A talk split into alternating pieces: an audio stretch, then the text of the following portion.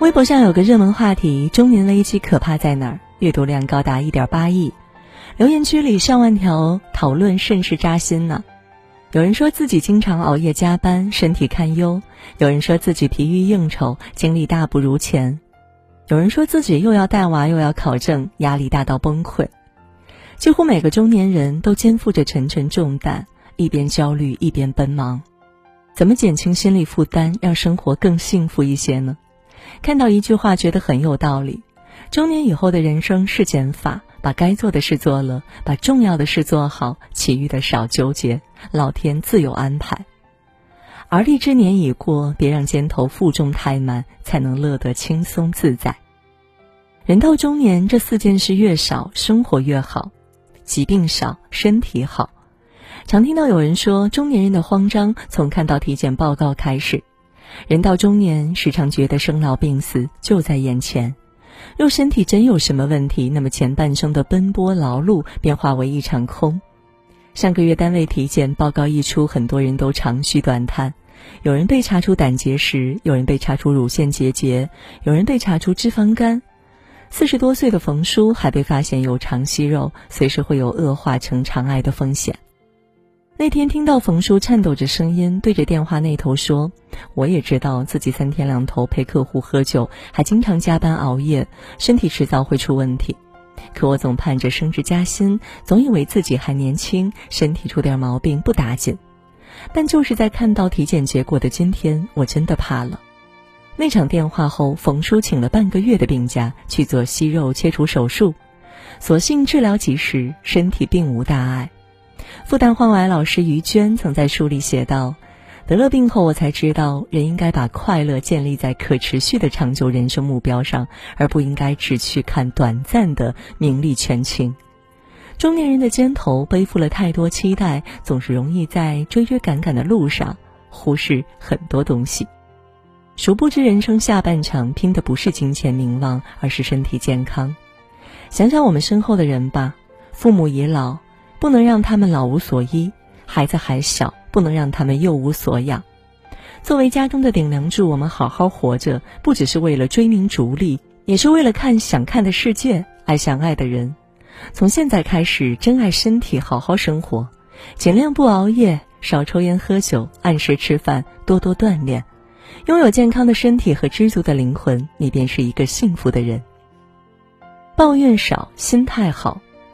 如何保持一个好的心态？听过一个很有意思的说法，把心态的“态”字拆开，就是心要变大一点儿。心大了，抱怨少了，生活顺了，人也就不会累了。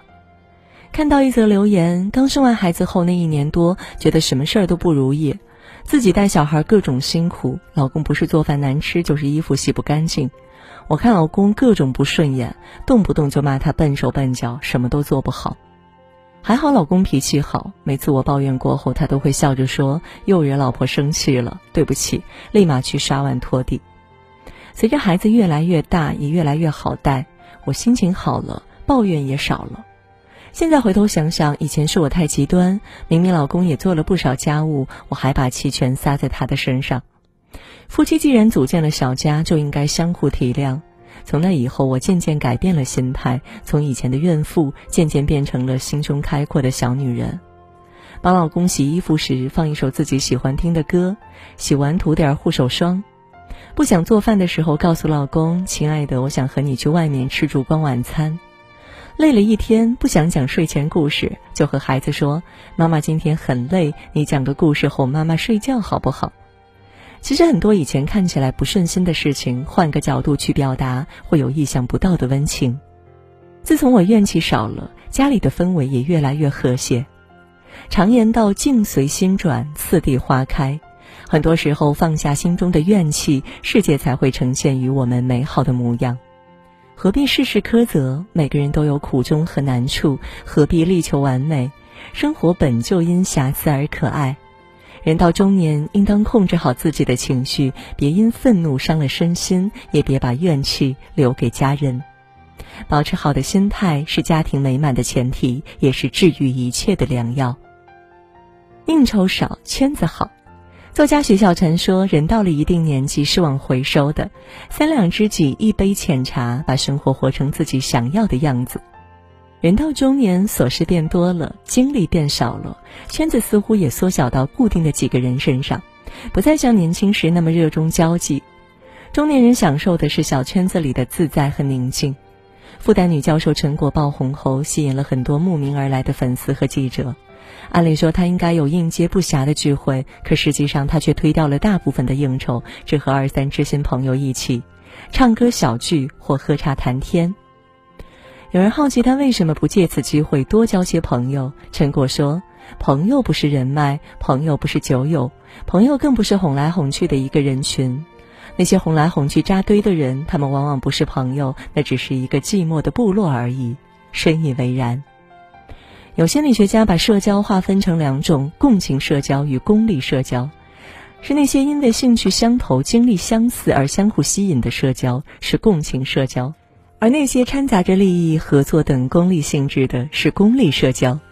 功利社交永远没有共情社交那么纯粹坚实。一旦利益关系断掉，友谊也会随之破裂。年轻时总觉得和人见几次面就能称兄道弟，等阅历渐长才明白，如果你不曾参与一些人的过去，那么你也大概率无法参与他们的未来。与其费尽心思维护功利社交，不如用集中精力做值得的事，陪值得的人。挚友不在多，真心就好；圈子不在广，干净就好。懂得筛选关系，把时间放在对的人身上，你会发现能陪你走到最后的，也恰恰是这几个人。操心少，日子好。有些家长问董宇辉：“为什么我家孩子总是一天到晚让我操个心没完啊？”董宇辉回答：“家长们，你们操心真的是孩子们做的不够好吗？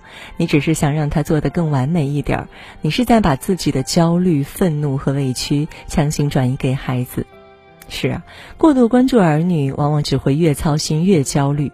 反倒是那些懂得放手的家长，既能和孩子相处不累，也能把生活过得有滋有味儿。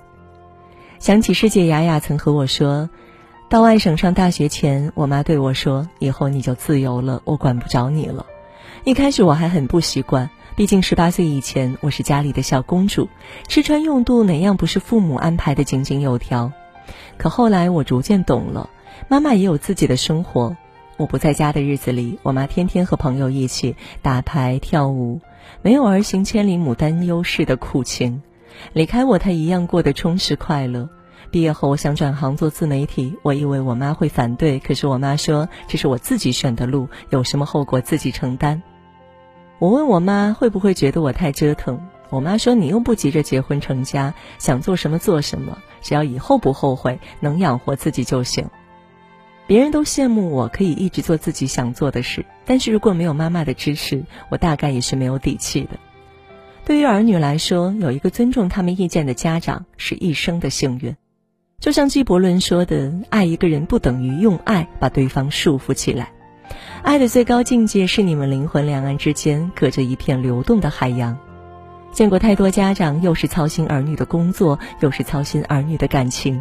更有甚者，会直接插手儿女的选择，让他们感到窒息。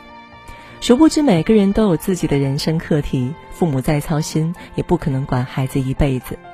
儿孙自有儿孙福，为人父母的不妨省点心，把精力更多的集中到自己身上，种花、看书、喝茶、修身养性，逛街、旅行、跳舞，娱乐身心。忙活了半辈子，也该好好享受生活了。学会给内心减负，轻装上阵，我们才能回归生命本身，享受生活的更多可能。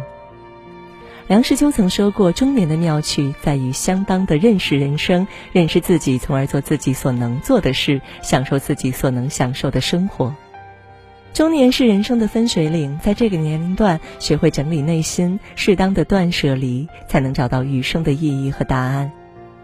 清减欲望，别因为物质的追求损耗了健康；控制情绪，把最好的模样留给身后的小家；减少应酬，用有限的精力维护优质的圈子；学会放手，让儿女和自己都活成喜欢的模样。